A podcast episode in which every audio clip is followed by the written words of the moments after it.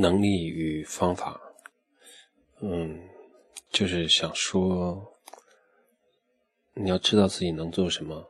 不能做什么，什么样的方法适合你这样的能力。然后，呃，就像有人唱歌唱得好，有人跳舞跳得好，你要知道什么样的交易策略最适合你，你能够掌控得住。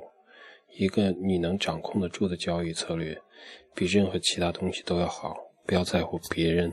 以什么样的方式去赚钱，只要你能找到适合你自己赚钱的方式，在股市中能够很好的生存下去，并且能持续的赚到钱，保证你原有的本金不会有大的亏损，这就是最重要。